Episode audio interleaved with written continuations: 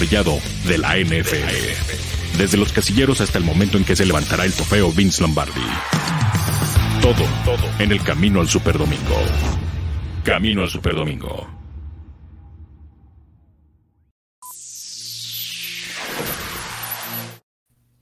Hola, ¿qué tal amigos? Bienvenidos, buenas tardes, bienvenidos a Camino al Super Domingo en la edición de martes. Sí, es martes, sí, es martes, ¿qué tal? Sí. ¿Cómo estás, Gabo? Te saludo con muchísimo gusto.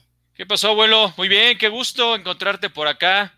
Un placer estar hablando de la NFL en este martes, ya 2 de marzo, y pues la información sigue multiplicándose en torno a todos los movimientos que se dan en los 32 equipos.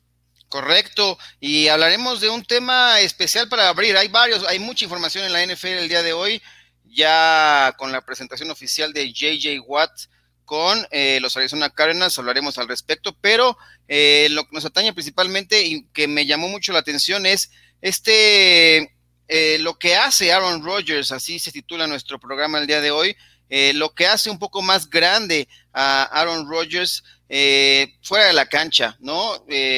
Si bien tuvo una temporada impresionante como el que le valió para ser el jugador más valioso de la NFL, por lo que hace dentro del terreno de juego, eh, salió a, se dio a conocer que es un tipo muy comprometido con la sociedad, es un tipo que ayuda a su comunidad. Ya lo había hecho en, en noviembre del 2018 con incendios en la zona de California, en Chico, una localidad donde él creció, y ahora apoyando al comercio local, dice, estableció una, una fundación y donaron cerca o poco más de un millón de dólares eh, para el comercio local. ¿Y qué es lo que hicieron? Pues convocaron a la gente que les expusieran los casos por los que estaban pasando en este tema de la pandemia, que han cerrado o que están batallando para cubrir los gastos de renta, la nómina de los, los negocios. Y bueno, eh, apoyaron a poco más de 80, 80 negocios pequeños en la comunidad de Chico, California, y es bastante interesante y a mí me, llamó mucho la atención la reacción, porque justamente lo que hacen es, eh, llamaron a través de videoconferencia a todos los que estaban apoyando y él mismo se los comunicó, él mismo decía, ¿saben qué?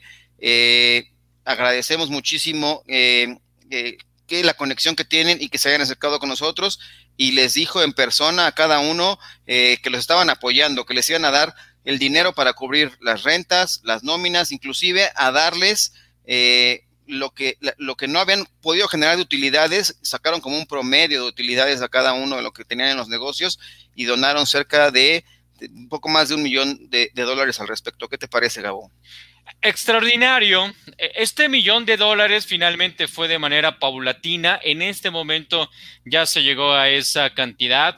Todo comenzó con esta fundación del quarterback de Green Bay con medio millón de dólares y poco a poco ha ido incrementando esta cantidad y en esos momentos estamos hablando de una donación por parte de este jugador de un millón de dólares. Evidentemente es una de estas acciones filantrópicas que tiene Rogers a lo largo de su carrera. Ya mencionabas lo que hacía en el 2018 eh, por una eh, cuestión de los incendios forestales, también en su, en su natal chico, allá en California. Evidentemente, no solamente es un tema de quedar bien, o de buscar ser reconocido. Evidentemente esto tiene repercusiones en muchos sentidos, pero cuando un jugador que tiene esta fortuna como Rogers y muchísimos en la NFL, esta posibilidad de poder ayudar a la gente en momentos tan complejos como los que se están viviendo en, la, en el mundo por la pandemia es realmente importante. Y yo destacaría, no es el primero, no es un Aaron Rodgers que está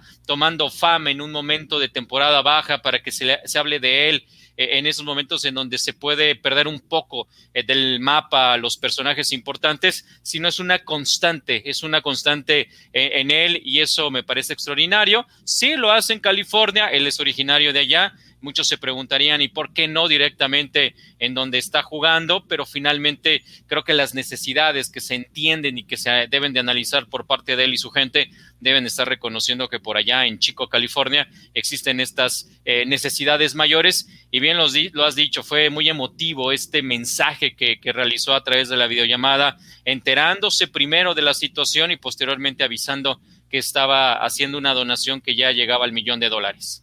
Sí, y a mí me parece, Gabo, eh, yo tenía una cierta percepción de que hay mucha gente a la cual no le caía bien o no le cae bien a Aaron Rodgers, más allá de si es de tu equipo o no. Pero, de ellos a ti te cae, mal, bueno, es que siendo rival de, la, de habiendo ganado el Super Bowl en, en, en, de Green Bay en el estadio de los Vaqueros, sí, pues eh, duele. No por eso, ¿eh? No por eso. La verdad es que, bueno, cuando uno dice me cae mal tal persona y cuando se trata de más de un atleta es totalmente subjetivo. Por supuesto. Eh, esto, ¿no? Eh, te cae mal porque por ganador, porque está feo, porque está guapo, porque está alto, porque, ¿por qué? Eh, yo nunca he creído en esto de las vibras en este sentido, aunque evidentemente también hay gente que no transmite a lo mejor una buena onda en muchos casos y después de cinco minutos de platicar con él o no platicar con él, no, no, te, no te genera empatía. Eso sí, pero en el caso de Rogers, que lo único que, pues, eh, lo que puedo yo opinar es lo que hace en el terreno de juego, de repente se me hace un tipo arrogante, de repente lo siento eh, como em, fuera, ¿no? Los pies fuera del, del piso, ¿no? no bien colocado y que él pierde un poco esta posibilidad de ser humilde en muchos casos, pero es netamente eh, algo en, durante los 60 minutos efectivos de un partido. Después yo sé que eh, es un gran tipo.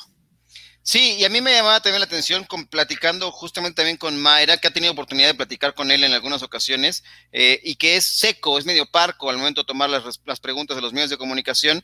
Y sí, pero si quieren, vamos a ver cómo hay un, ¿no? un, un, conjunto de, se hizo un resumen de las videollamadas en las cuales así, así fue como se enteró la gente a través directamente con Aaron Rodgers y la fundación, y además otra fundación que es más grande de la que él tiene allá en el, en el Valle eh, del norte de California. Eh, así fue como les comunicó directamente Aaron Rodgers, algunos de los afortunados eh, empresarios locales de Chico, California, la decisión de apoyarlos directamente con esta fundación de Aaron Rodgers. Oh hi. How you doing? Hi. We're doing awesome. Nikki's gonna cry.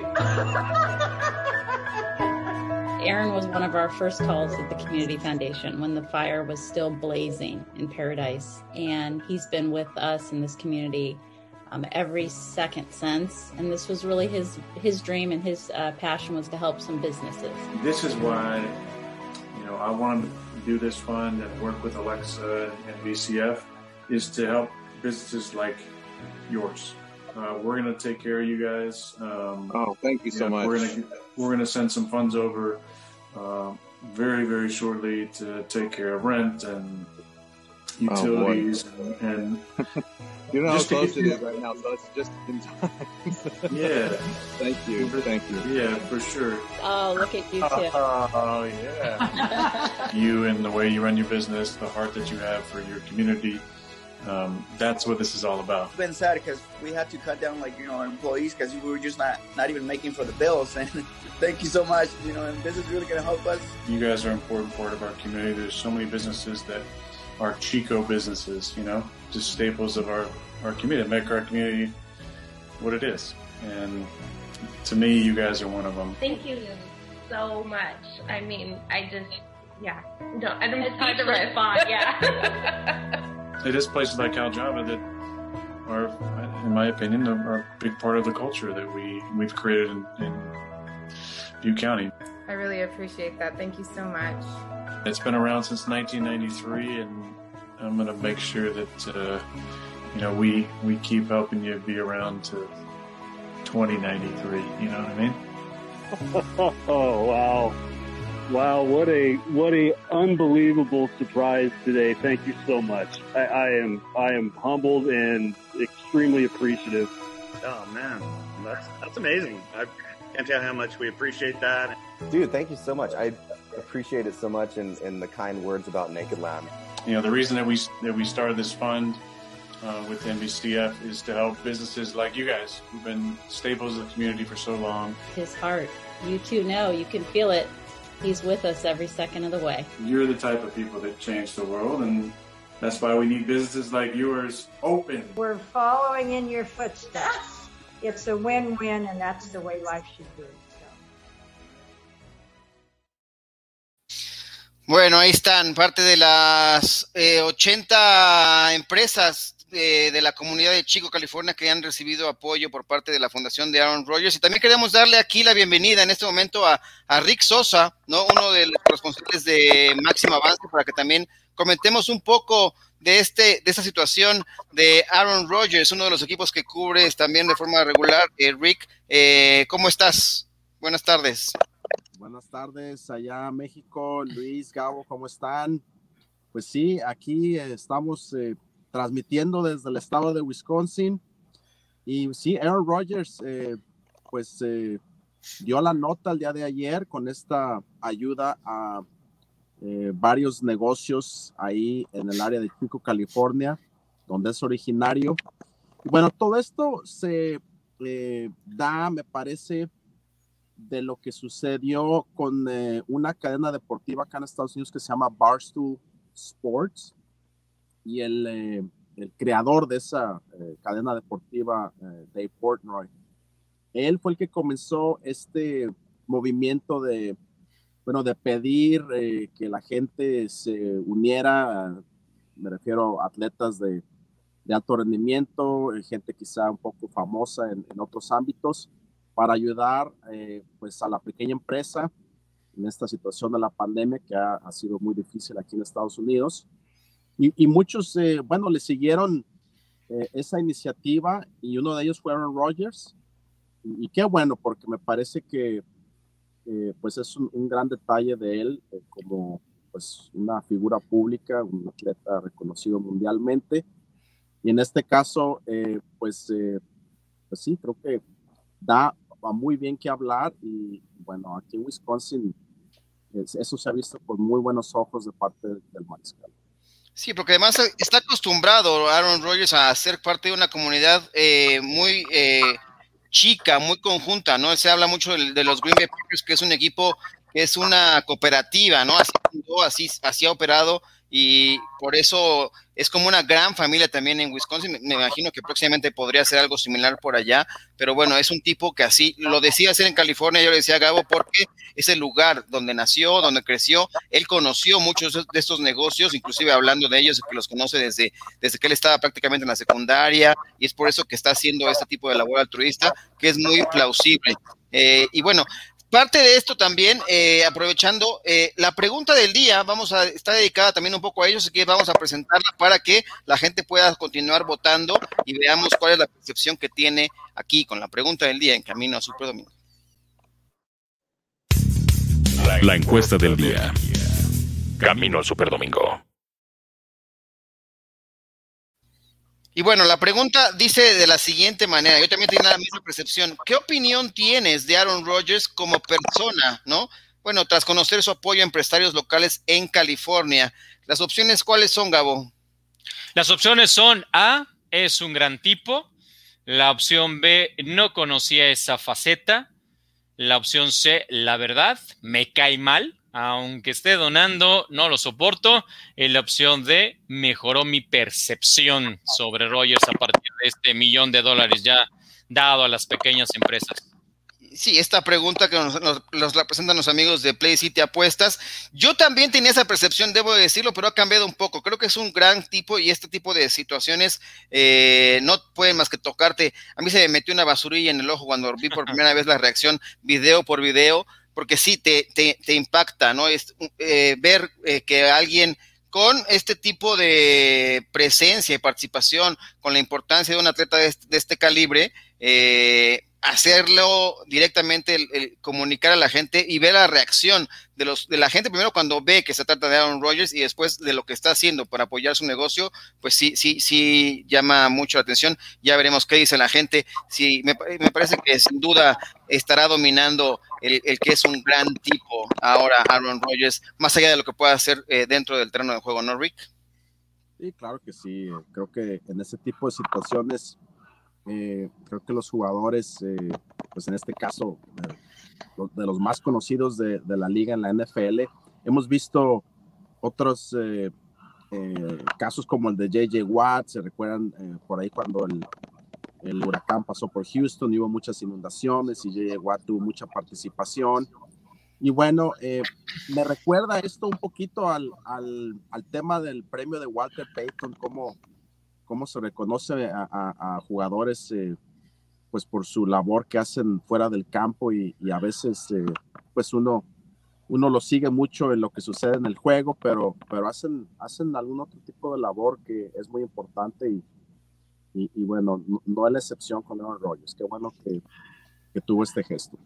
Oye, aprovechando que tocas el tema de Aaron, de, JJ Watt y que también hizo mucho por la comunidad de Houston, también recaudando muchos fondos, hoy fue la presentación oficial de JJ Watt ya como miembro del equipo de Arizona Cardinals después de firmar por un, dos temporadas un contrato eh, muy lucrativo, 31 millones de dólares que le garantizan 23 de esos millones ya están garantizados. Y hoy fue la presentación y si quieren vamos a ver un análisis que presentan compañeros de los Arizona Cardinals, eh, Rolando Cantú y Luis Hernández, a quienes hablaron al respecto para el canal oficial de los Cardenales de Arizona y esta fue eh, la versión de lo que presentan con la llegada de JJ Watt allá al desierto. ¿Qué tal amigos de Estudio Cardenal? Estamos de regreso y vaya qué regreso con este tipo de noticias que a todos nos encantan. Me acompaña mi compañero y amigo, el ex de los Cardenales, mi buen Rolando, con tu compadre. A ver, dime la verdad, ¿ya estás recuperado de la notición que nos dieron con la llegada del tres veces defensivo del año de la NFL, JJ Watt, al desierto? ¿Qué te pareció? Oye, qué bárbaro, ¿no? ¿Cómo empezar la temporada baja con esta gran noticia? JJ Watt brinda eh, otro tipo de aspecto y otra identidad, creo yo, que se necesita bajo el mando de Vance Joseph literal. Al momento que pisa JJ Watt eh, es entrega, es dedicación, es explosividad constante. Yo creo que al final del, del, año pasado, cuando JJ terminó toda la temporada regular, dices tú, JJ Watt todavía puede ser ese jugador de impacto. Es exactamente, Luis, lo que acaba de agarrar el equipo de Cardenales. First and foremost is play on the field. I mean, it's tackles for loss, it's sacks, it's batted balls, it's going out there and making plays, changing the game, helping swing momentum, it's taking blockers off of other guys.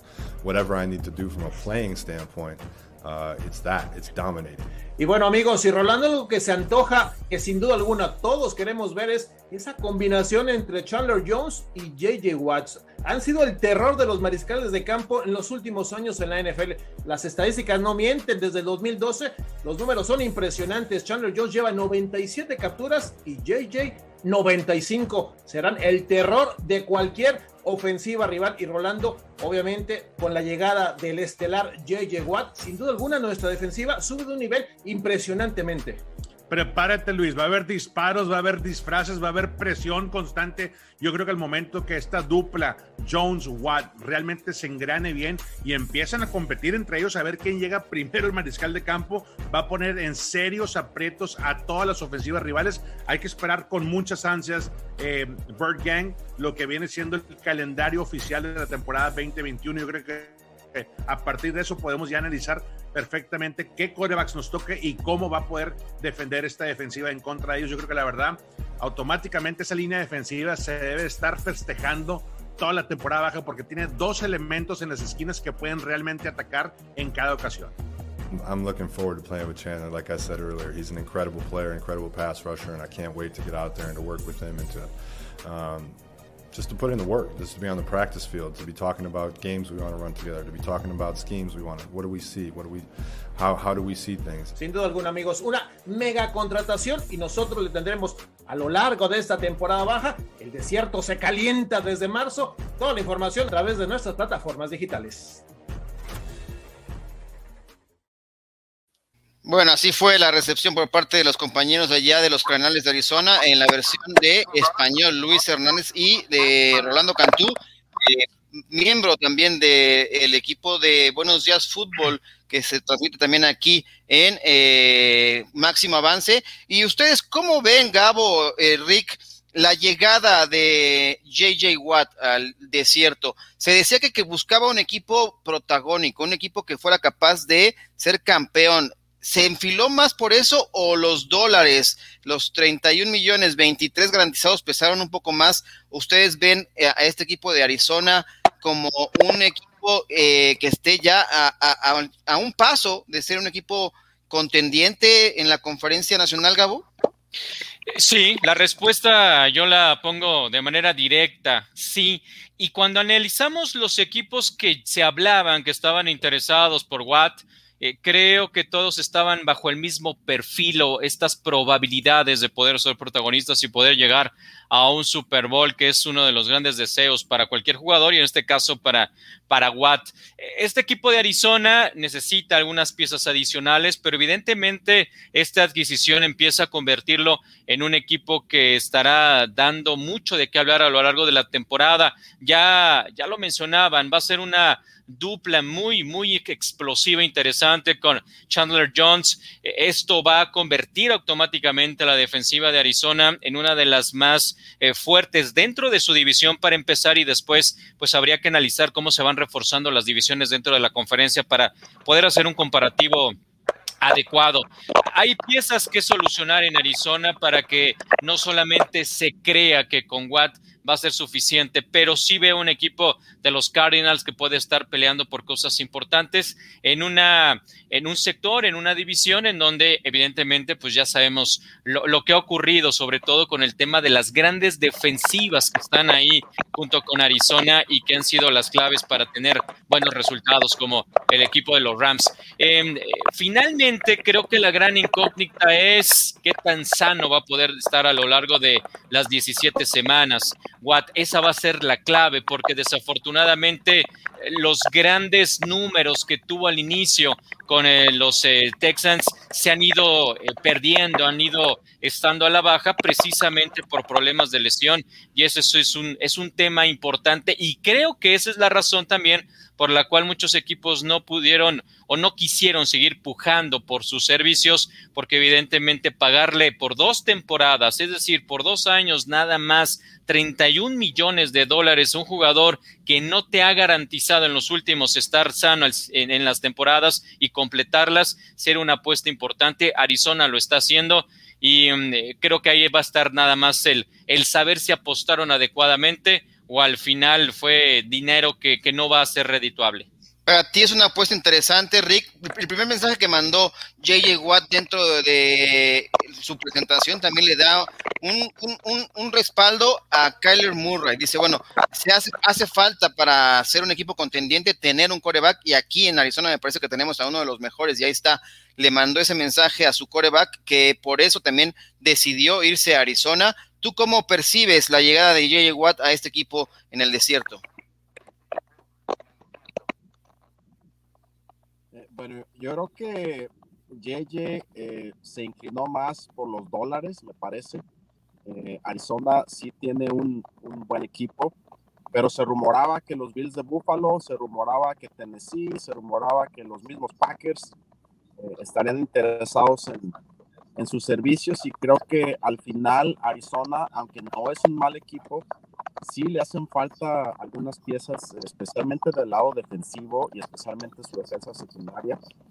Eh, pero bueno, creo que eh, no hay que eh, culpar al jugador, creo que el jugador estaba buscando pues, lo que para él era su, su mejor situación contractual y bueno, creo que en ese sentido va a Arizona, como lo comenta Gabo, eh, si se mantiene eh, sin lesiones, creo que Arizona hizo una buena inversión.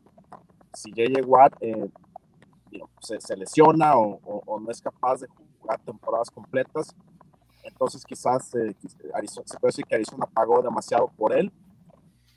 pero sí, creo que en estas instancias se decía mucho que JJ iba a buscar el campeonato y por eso bueno, si recuerdan la conferencia que él dio en el último partido de Tejanos, pues él dejó muy claro que eh, estaba muy decepcionado de la temporada y de que él quería más. Entonces, bueno, se pensó que, que buscaría el campeonato, el anillo, no fue así. Y bueno, el sentido de Paques, por, dar un ejemplo, bueno, realmente Paques no, no tenía la solvencia económica para hacer una oferta presentable. Entonces, si, si no había ese tipo de oferta, pues eh, entonces creo que Watt, a los Packers no ser opción y tampoco Pittsburgh para jugar con sus hermanos, pues eh, creo que él se decidió quedarse también en un clima cálido, bonito, Arizona, le van a pagar bien, todo tranquilo.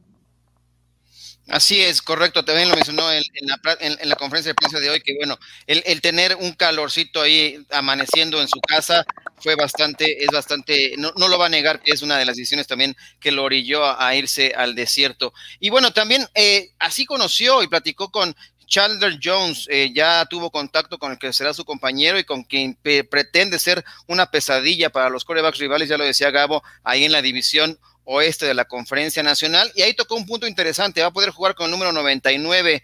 Escuchemos que, cómo fue el, la primera conexión directa entre Chandler Jones y JJ Watt ahora en, en Arizona.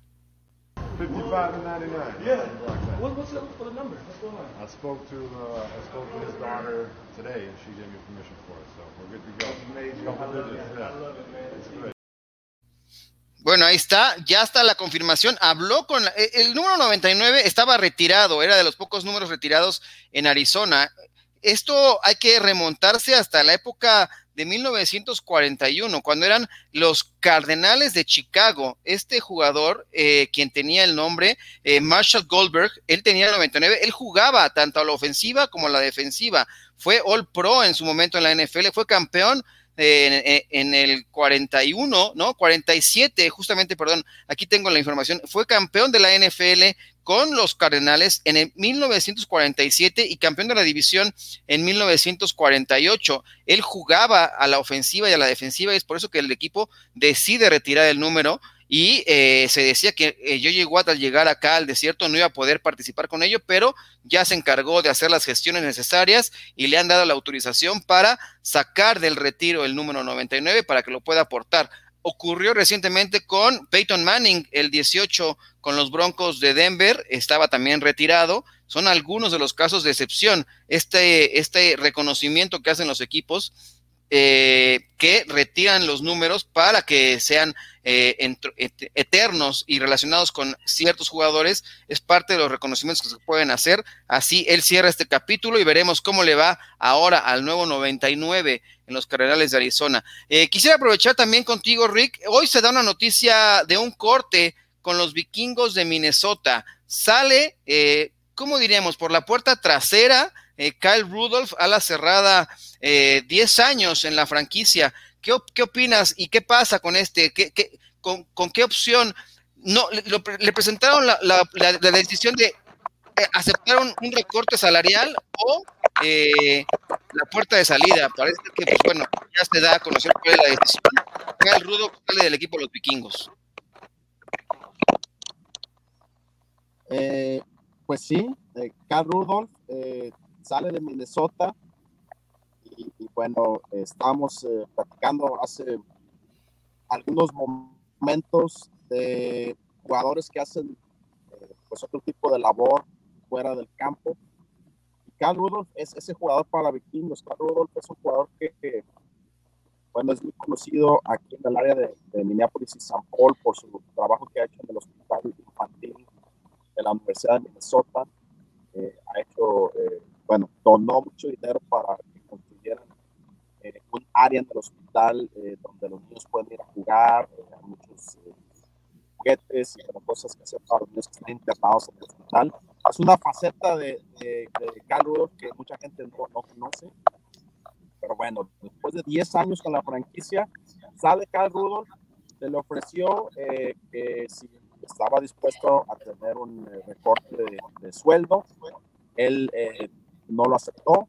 Él dice que todavía tiene eh, pues, gasolina en el tanque y quiere ir a un lugar donde va a contribuir más en una ofensiva. Y, bueno, creo que creo que es bueno para las dos partes. Creo que Minnesota se hace de un buen espacio eh, en su tope salarial. Y creo que también para el jugador el poder eh, pues, pasar el último par de años, su último contrato en su carrera en un lugar donde pueda tener más participación. Eh, se habla mucho de que pudiera regresar a casa desde Cincinnati, en Ohio, pudiera regresar con Cincinnati, con los bengalíes. Y también se habla mucho de una reunión con Kevin Stefanski y los Browns en Cleveland.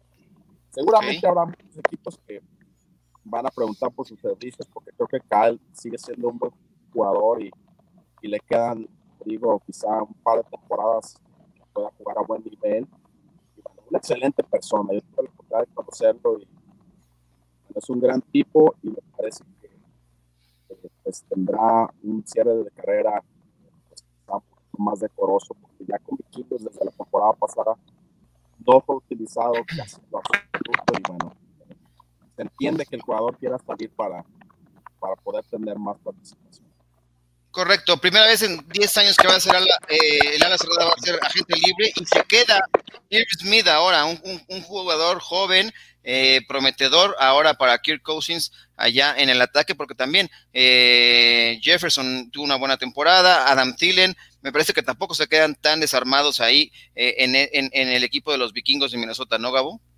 Sí, e, ese, por ello es que puso las condiciones Minnesota, ¿no? Tenía toda esta posibilidad de poder ahorrarse 5.1 millones de dólares en caso de que no aceptara la reducción de contrato y con esta posibilidad de tener un background, un, par de alas cerradas todavía eh, con buen talento para suplir sin ningún problema esta situación. La mejor temporada de Rudolph fue en el 2016 con 840 yardas y este 2020 pues lo que se ha mencionado, el jugador de 31 años apenas sumó 334 yardas, prácticamente, eh, bueno, no prácticamente, menos de la mitad de aquella gran temporada que tuvo en el 16, en donde tuvo esta gran productividad. Y bien lo has dicho, 10 años en donde él no, no sabe lo que es ser agente libre. Será la primera ocasión que se enfrente a esta situación. Y con 31 años, con eso eh, coincido con Ricky, todavía este ala cerrada le quedarán tres, dos, tres, cuatro temporadas, tal vez a un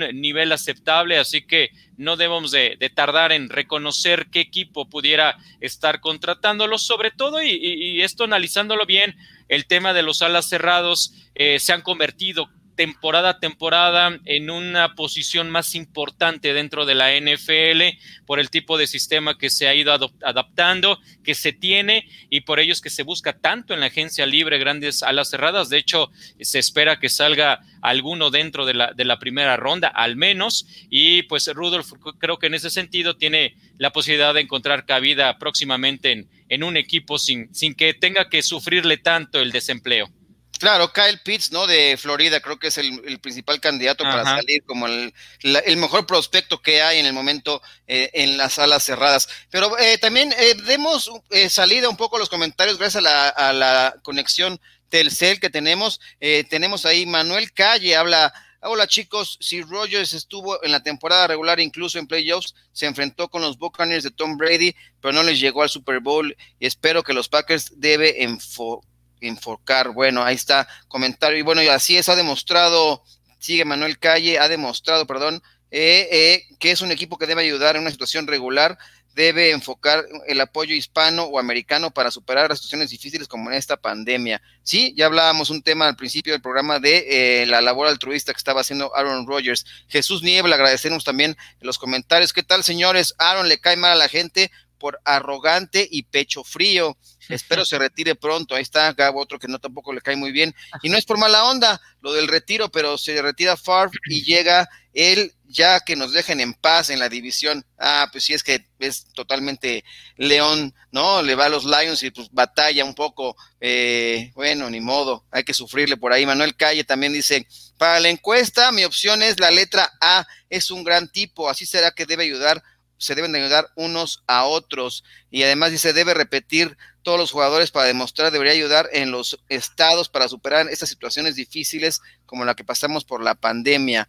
Eh, bueno, y ahora hablando del equipo de Arizona, dice Jesús Niebla, la verdad lo veo muy difícil que Arizona sea contendiente para empezar en su división. eh, menos para campeón. Ya, ¿Ustedes cómo ven? ¿Creen que es el equipo peor de la división o podría estar peleando ahí en el aspecto Rick? Bueno, eh, yo creo que eh, el equipo más completo de esa división, eh, ahora con la entrega de Stafford a, a Los Ángeles, me parece que son los Rams. Podría ser un upgrade, por En supuesto. En. Correcto. Sí, un poco cortado, pero sí te escuchamos, te escuchamos bien. Creo que sí, es, es- la llegada de Jared Goff a Detroit. Finalmente, Jesús Niebla podrá decirnos qué, qué opina al respecto de la llegada, cómo está la- el equipo ahora en este cambio de head coach, ¿no? la salida de Matt Patricia y ahora con eh, nuevo coreback. Vamos a ver cómo se enfoca este equipo. Eh, también dice Manuel Calle, ya terminar de dar salida un poco. Manuel Calle dice, ¿saben chicos qué, qué opinas de Prescott con Cowboys? Porque el 9 de marzo vence el plazo que el coreback de los Cowboys y sea jugador franquicia. ¿Qué dicen ustedes? ¿Qué opinas, Gabo? Creo que es la mejor opción que está ahorita en la mesa para Prescott el quedarse con esta etiqueta de jugador franquicia, sobre todo por estas dudas que existen de cómo va a estar después de esta dura lesión que ha sufrido y que le permitiría eh, tener un, salario de cualquier manera bastante, bastante jugoso, 37.7 millones por ser la segunda ocasión de manera consecutiva que es jugador franquicia y con base en eso, pues determinar si es eh, apto para un nuevo contrato, ahora sí a largo plazo, pero también el tema del dinero. Hay que recordar que no hay mucho margen para el equipo de Dallas en el tope salarial y estos, eh, esta situación de los eh, 37 millones sí le pegaría de manera importante, pero no veo a Prescott firmando antes de la fecha límite un contrato a largo plazo. Sí, se ha complicado, ¿no? No han llegado, no pudieron hacerlo la temporada pasada y por eso lo etiquetaron como franquicia y ahora me parece que las negociaciones tampoco están avanzando como quisiera el coreback de los Cowboys, además de estas dudas que de repente surgieron por ahí de su lesión. Pero vamos a darle paso también a otro producto que hemos estado presentando ahora aquí en Camino a Super Domingo y también con el, el apoyo a la gente de Telcel. Agradecemos también el análisis de los equipos de cara al draft y de cara a la agencia libre, que ya está muy cerca. Toca el turno de los San Francisco 49ers, un equipo que hace no mucho estuvo en el Super Bowl, lo perdieron contra los Chiefs de Kansas City y que a partir de ahí se han estado tambaleando un poco. Eh, ¿qué, les parece la versión de eh, San Francisco que termina la temporada pasada con récord de 6-10? Tiene una ofensiva que no generó tantos puntos, fue la número 21 en la NFL, 23.5 puntos en promedio por partido, la defensiva la número 17 y eso que tuvo nada más dos bajas eh, con respecto a la que se había presentado en el Super Bowl. Era una de las fortalezas del equipo la temporada previa y ahora se estuvieron tambaleando. Y con la salida de Robert Salah, me parece que esto podría complicar el tema para San Francisco en lo que se refiere a la construcción de este roster para la temporada 2021. Gabo, ¿qué perspectiva le ves a los San Francisco 49ers para el 2021? Bueno, si fue tan cambiante de una temporada a otra, como, como ha ocurrido, llegando al Super Bowl y posteriormente ser el peor de esta división de la que estamos hablando, donde está Arizona también, evidentemente es difícil poder hacer un pronóstico con este equipo. Hubo muchas lesiones esta temporada y uno de los equipos que más le afectó el tema de, las lesiones fue precisamente San Francisco. Seis jugadores titulares muy pronto a lo largo de, la temporada tuvieron que, dejar la actividad. Eh, Richard Sherman, George Kittle, Garoppolo, Tevin Coleman, eh, Solomon Thomas, etcétera, eh, jugadores claves en este equipo, Bosa también, en fin, fueron muchísimos los factores eh, que son parte del fútbol, pero que no tienen que ver con la estrategia, los que empezaron a afectar a San Francisco. Con base en esto, la perspectiva es mejor, porque si fue un tema de las lesiones, si trabajas mejor esta parte, si puedes tener un, equipo que por lo menos no esté tan afectado eh, antes de la, de la semana 8, como fue el, su caso, aspiran a buenas cosas. Independientemente de esto, pues el equipo fue competitivo, tuvo partidos bastante interesantes en donde pelearon muy bien a pesar de todas las ausencias y creo que en ese sentido debe de tener buenas perspectivas el equipo. Ya le decía, aspiran a, a su coordinador defensivo, ya tienen un nuevo coordinador, inmediatamente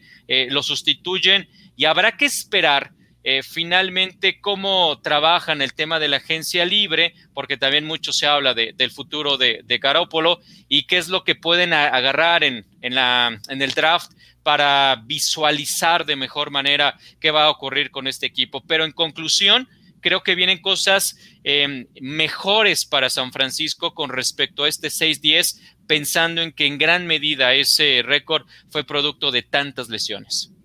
Sí, en, dentro de las eh, posibles negociaciones que han establecido, preguntaron por, con Carolina por Teddy Bridgewater. Y ve, vamos a ver quiénes son los eh, potenciales agentes libres que saldrían del equipo y en quién se deberían de, con, de concentrar.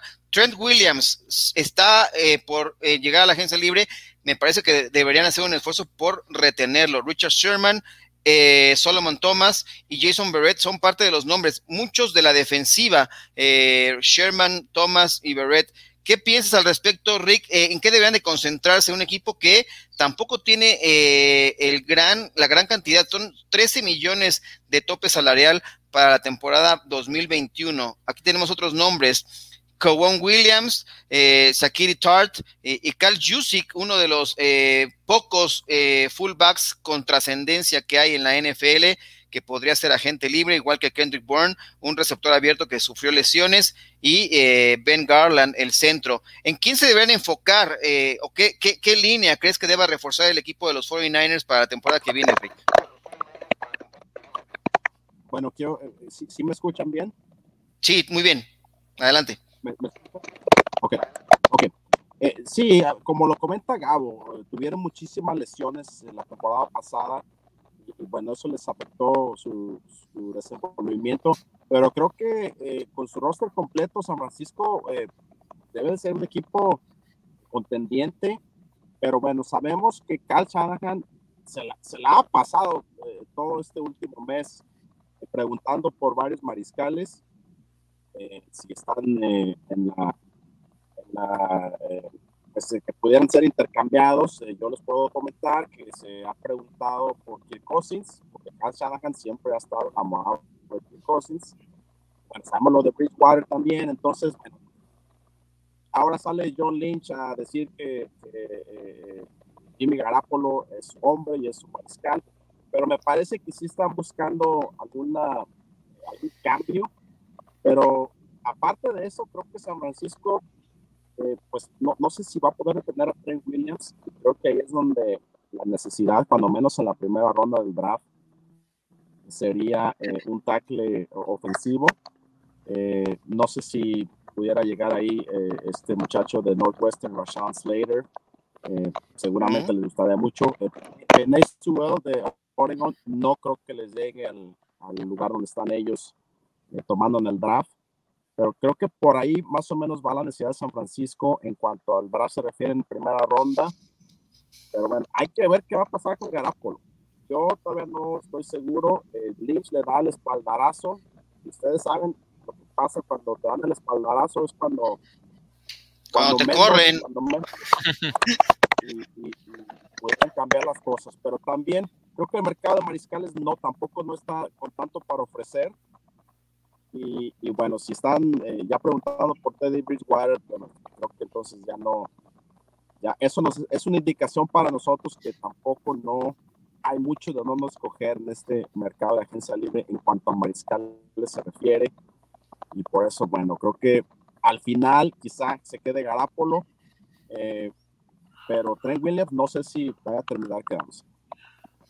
Correcto, y nada más para rematar, un corte potencial que pueda tener el equipo es D Ford. Me parece que con la, si llegaran a cortar a D Ford, que llegó recientemente, podrían ahorrarse eh, una buena cantidad de dólares, 15.3 millones de dólares. No serían nada despreciables para un equipo que tiene poco presupuesto de cara a la temporada que viene. Así que así está la situación. Vamos a pasar al siguiente tema, porque otro jugador que estuvo en algún momento también en esta división, eh, eh, Jadavion Clowney, ¿no? Se está recuperando una lesión de una operación en los meniscos, no fue su mejor temporada eh, y me parece que eh, se podría eh, tardar el hecho de que un equipo lo contrate para la siguiente temporada. Los Titans apostaron por él, también le pagaron una fuerte cantidad de dinero y no dio, eh, no redituó lo que quería el equipo de los Titans de reforzar una unidad defensiva o para presionar, dar un salto de calidad. Habían estado en el juego del campeonato de conferencia americana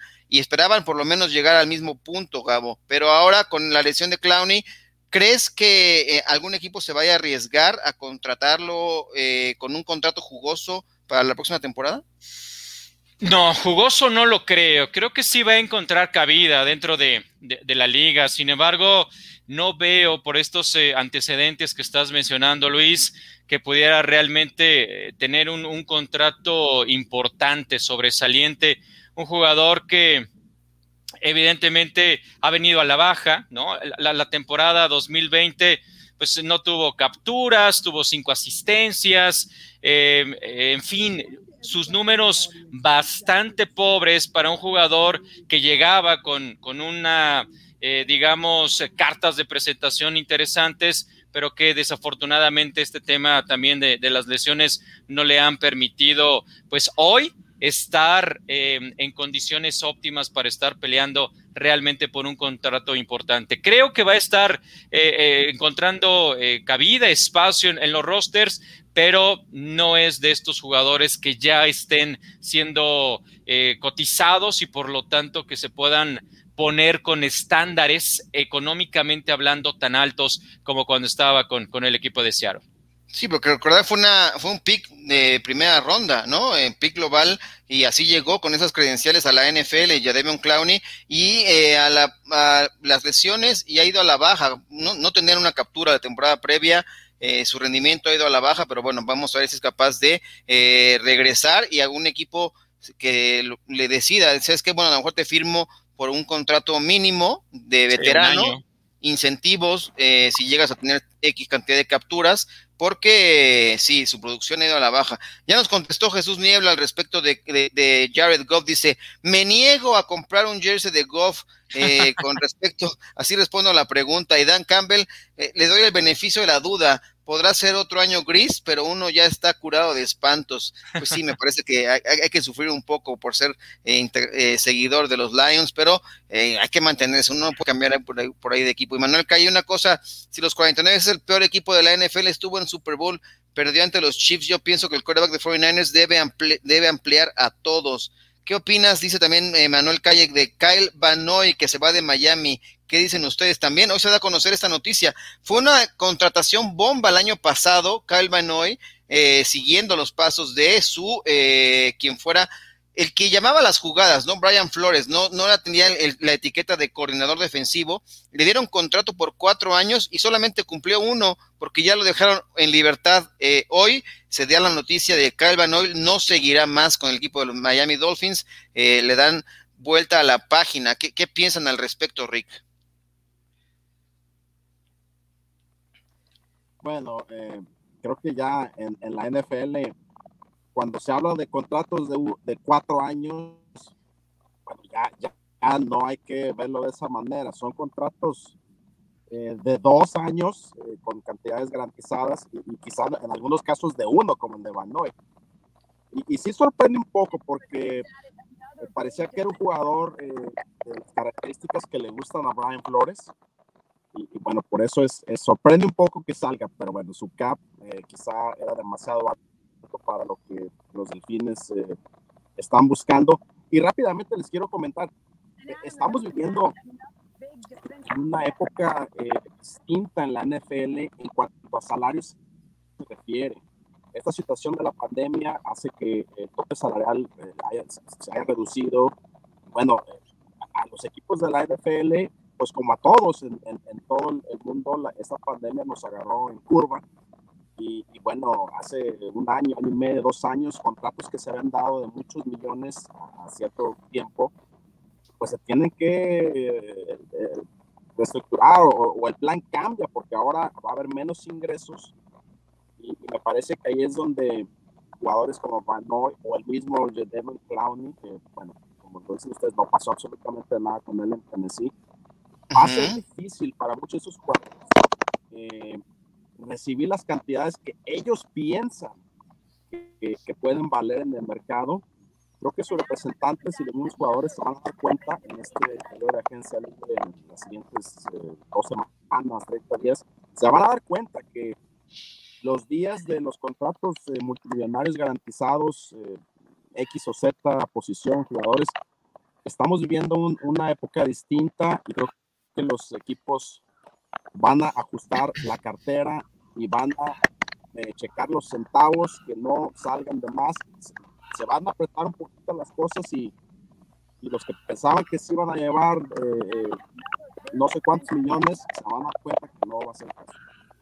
Es correcto, ya con esto que se ajustó el tope salarial con un piso de 180 millones, habrá que ver cómo los equipos eh, van negociando y se van ajustando. Nos dice José, José Ochoa, Banoy regresará a Detroit. Recuerden, ellos lo tomaron en el draft. Pues podría ser una opción ahí. Vamos a ver el mercado, cómo se le presenta ahora a este veterano ya de algunas temporadas en la NFL. Tiene justamente 29 años eh, no es, no, está, todavía le quedan algunas temporadas más por delante a Kyle Banoy, a quien eh, se le están acortando también las opciones, es a Alex Smith. Hablábamos ayer del caso de eh, que Washington Football Team ha decidido eh, que no va a seguir con él eh, como su coreback y me parece que está entre dos vertientes. Hoy se cierran las opciones, son reencuentros. Uno con eh, Matt Nagy, quien eh, alguna vez ya lo tuviera en sus controles y seguirlo en los Chicago Bears o justamente Urban Meyer con el equipo de los Jacksonville, eh, los Jaguars, ya lo tuvo en la Universidad de Utah y eh, tendría que aceptar un rol, me parece secundario, porque me parece que es eh, ya cantada la decisión del equipo de los Jaguars de irse por Trevor Lawrence, a menos que pase algo extraordinario, una gran negociación de equipos que están buscando coreback. Se habla por ahí de que los Patriotas están haciendo una gran, un gran estudio del mercado ¿Qué piensan al respecto del destino de Alex Smith para la siguiente temporada, Gabo?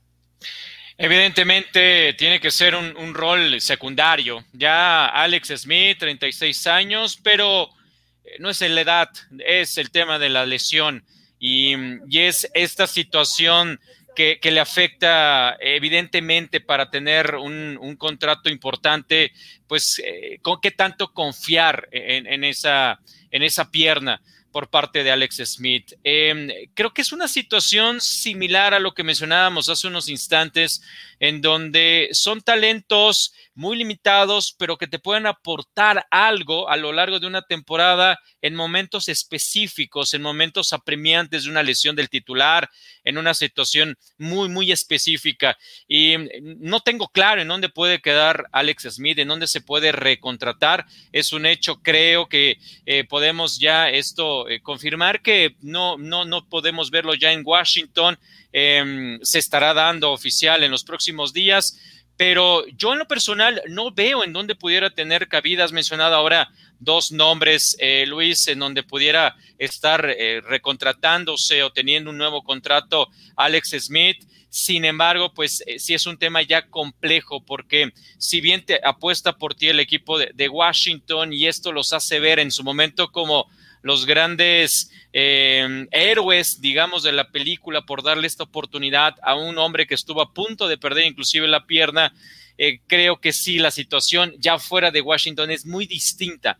Ya no se trata de darle un nuevo contrato a alguien que te va a representar corazón, esfuerzo y una historia de éxito, sino realmente ya tienes que pensar en algo más. Y ahí es en donde le veo complicado a Alex Smith el poder encontrar equipo. Lo va a hacer seguramente, pero habrá que ver en ese equipo dónde quede si será segundo e inclusive un tercer coreback. Correcto. Bueno, vamos a darle cabida ahora a una sección que es eh, ¿qué pasó un día como hoy en la historia de la NFL? Esta historia de hoy es muy reciente, gracias a nuestros amigos de Panini, pero que nos recuerden, Shaquon Barkley participó en el 2018 eh, en una brillante participación en un Scouting Combine con un tiempo eh, de 4.40 segundos en las 40 yardas, el segundo más tiempo eh, más rápido para los corredores detrás de Nahin Himes, que tuvo 4.38. Pero aquí lo que me impresiona es que él tuvo 29 repeticiones en bench press, más fuerte que Joe Thomas, un liniero ofensivo que tuvo 28. Y si establecemos algunos comparativos del gran atleta que también representó Shaquon Barkley en, en, la, en, este, en esta demostración de sus habilidades, corrió en las 10 yardas, tuvo un time lapse de 1.54 segundos. Fue más rápido que de Sean Jackson. Ya decíamos, en las 40 yardas tuvo 4.40 segundos, más rápido que Devin Hester, este gran especialista en regresos de patadas, que lo hizo en 4.43. Y el salto vertical que tuvo, él brincó 1.04 metros. Julio Jones en su momento eh, tuvo 97 centímetros. Gran atleta Shaquon Barkley, que lamentablemente ha tenido temporadas recortadas por las lesiones, Rick. ¿Qué te parece este jugador, esta calidad? ¿Podrá rebotar, podrá tener un, un regreso importante para la temporada 2021 con los Giants? Sin duda, sin duda. Es un, un atleta de alto rendimiento con unas condiciones extraordinarias. Eh, hemos visto muchísimos casos en la NFL, especialmente en los corredores, se viene a la mente el caso de Adrian Peterson, eh, que tuvo una lesión también similar, terrible en la rodilla y uh regresa para ser el MVP de la NFL. Paul Barkley me parece que tiene esa, esa ética de trabajo de un atleta de altísimo rendimiento. No tengo duda que va a regresar a, a un gran nivel. De lo que sí tengo más dudas es de eh, la protección que pueda tener la línea ofensiva de gigantes, porque ahí sí, no sé cómo, cómo estar esa situación, pero como jugador eh, me parece que regresará y bueno, tendrá un nivel quizá, no sé, como el de antes o hasta mejor. Números impresionantes. Y ahora vamos a ver rápidamente los cumpleaños que hoy da también, gracias a nuestros amigos de Telcel, nos presentan cumpleaños. Sebastian Janikowski, pateador durante muchos años de los, eh, los Raiders, ahora de Las Vegas, cumple 43 años. El buen Big Ben, 39 años. Rotlisberger, que está haciendo la renegociación de su contrato para regresar con los Steelers, está cumpliendo años. Y Reggie Bush, quien brillara en su momento con eh, los Saints, también jugó con los Dolphins, cumple 43 años. Y le daré paso a uno de los últimos temas de Under Review también sobre eh, qué hacer con James Conner. Vamos a ver esto, cortinilla de Under Review, y hablemos de el corredor de los Steelers. Under Review. Este es el análisis de la noticia del día. Esto es Under Review. Los Steelers están eh, decidiendo si le dan una extensión de contrato o no. ¿Qué, debería hacer el equipo de los Steelers, Gabo, con el corredor James Conner, sobreviviente al cáncer? Una historia también importante detrás de en el aspecto humano, pero que en lo deportivo no rindió, ¿no? En su momento eh, suplió eh, a un eh, Le'Veon Bell, que no quería jugar con el contrato que tenía, y él tuvo una buena temporada, James Conner, pero a partir de ahí vino a la baja. ¿Qué, debe hacer los qué deben hacer los Steelers con él, Gabo? Em, yo creo que Conner debe de continuar en el equipo. Me parece que, eh, si bien lo has mencionado, los resultados estadísticamente hablando no fueron sobresalientes, revisando lo que ocurrió en la temporada regular, 721 yardas, un promedio de 4.3 cada carreo y apenas 5, 6, 6 touchdowns los que tuvo.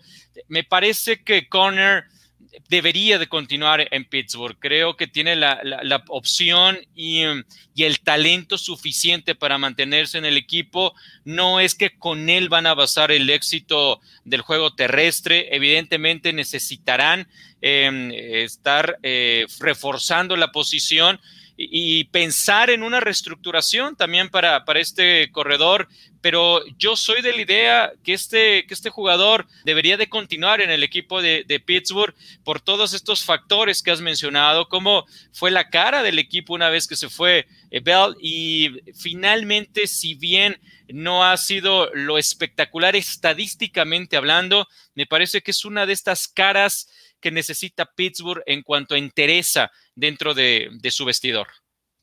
Rick, ¿qué piensas al respecto? ¿Se va o no? Y con esto ya estaríamos dando por eh, cerrado este programa, pero tú qué piensas al respecto de James Conner con los Steelers? Estoy de acuerdo con Gabo, eh, creo que cuando Le'Veon Bell sale, eh, Conner es el que da la cara por, el equipo como corredor, pero sí ha ido a la baja, creo que su rendimiento ya no es el mismo, y ahí es donde creo que Pittsburgh eh, bueno, va a pedir quizá algún tipo de reestructuración o, o, algún tipo de contrato más módico para que se quede. Creo que si las dos partes se arreglan, eh, creo que Connor sí, sí pudiera quedarse con.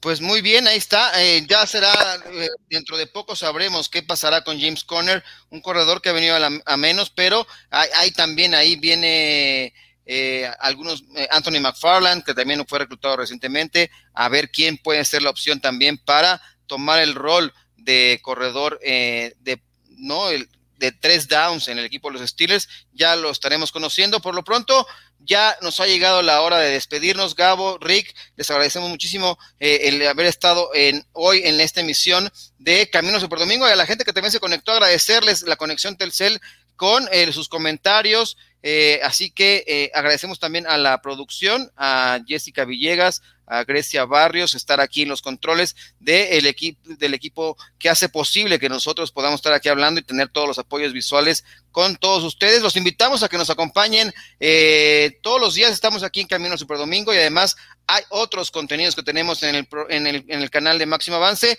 Tenemos Máximo Avance al día también. Gabo, ¿qué tienen más adelante para esto, estas secciones? Pues mañana, mañana estamos platicando con Brandon Nieble, el jugador que ha creado uh. polémica porque ya no están los auténticos Tigres y quiere jugar en los Pumas, pero los, los Tigres ya protestaron. En fin, mañana vamos a platicar de él a ver qué lo motivó de el, el cambio de equipo. Interesante va a estar ese programa. Rick, te agradecemos mucho la conexión que has tenido con nosotros directamente desde eh, Wisconsin. Nos decías, saludos. Hasta luego, buenas noches.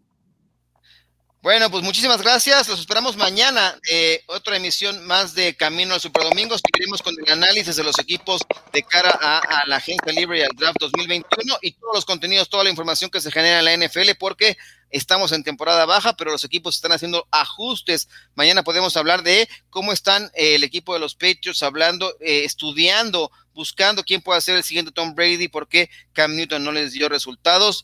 Esto y mucho más podemos tener el, el, día de mañana aquí en Camino al Super Domingo. Por lo pronto nos despedimos, los esperamos en las siguientes emisiones de este programa.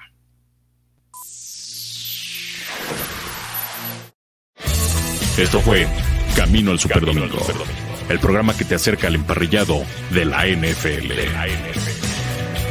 Camino al Super